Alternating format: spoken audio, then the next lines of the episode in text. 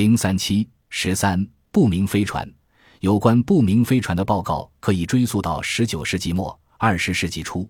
此后，在二十世纪四十年代，不明飞行物现象盛行一时。我们所知的第一篇关于飞船的发表文章，刊登在一八八零年三月二十九日出版的《新墨西哥圣非洲报》上。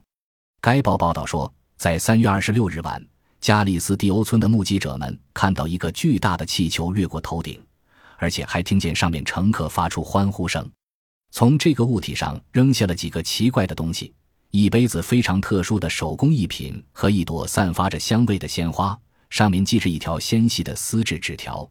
纸条上的文字如同日本茶具上的一样。次日晚间，一个美籍华裔访客说，字条上记载的是他女友捎来的消息。根据这个故事，他是飞船上的一名乘客，当时正飞往纽约。像十九世纪末报纸上刊登的许多其他飞船故事一样，我们几乎可以肯定，这则故事说的都是大话。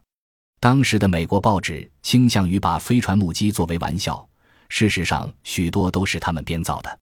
此前显得更加可信的故事都是在美国和其他国家炮制的。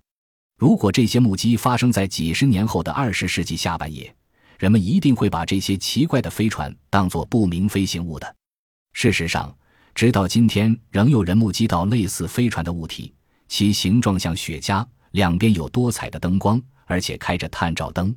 一八九二年，在德国和俄罗斯占领的波兰边界出现了一起令人震惊的飞船报告。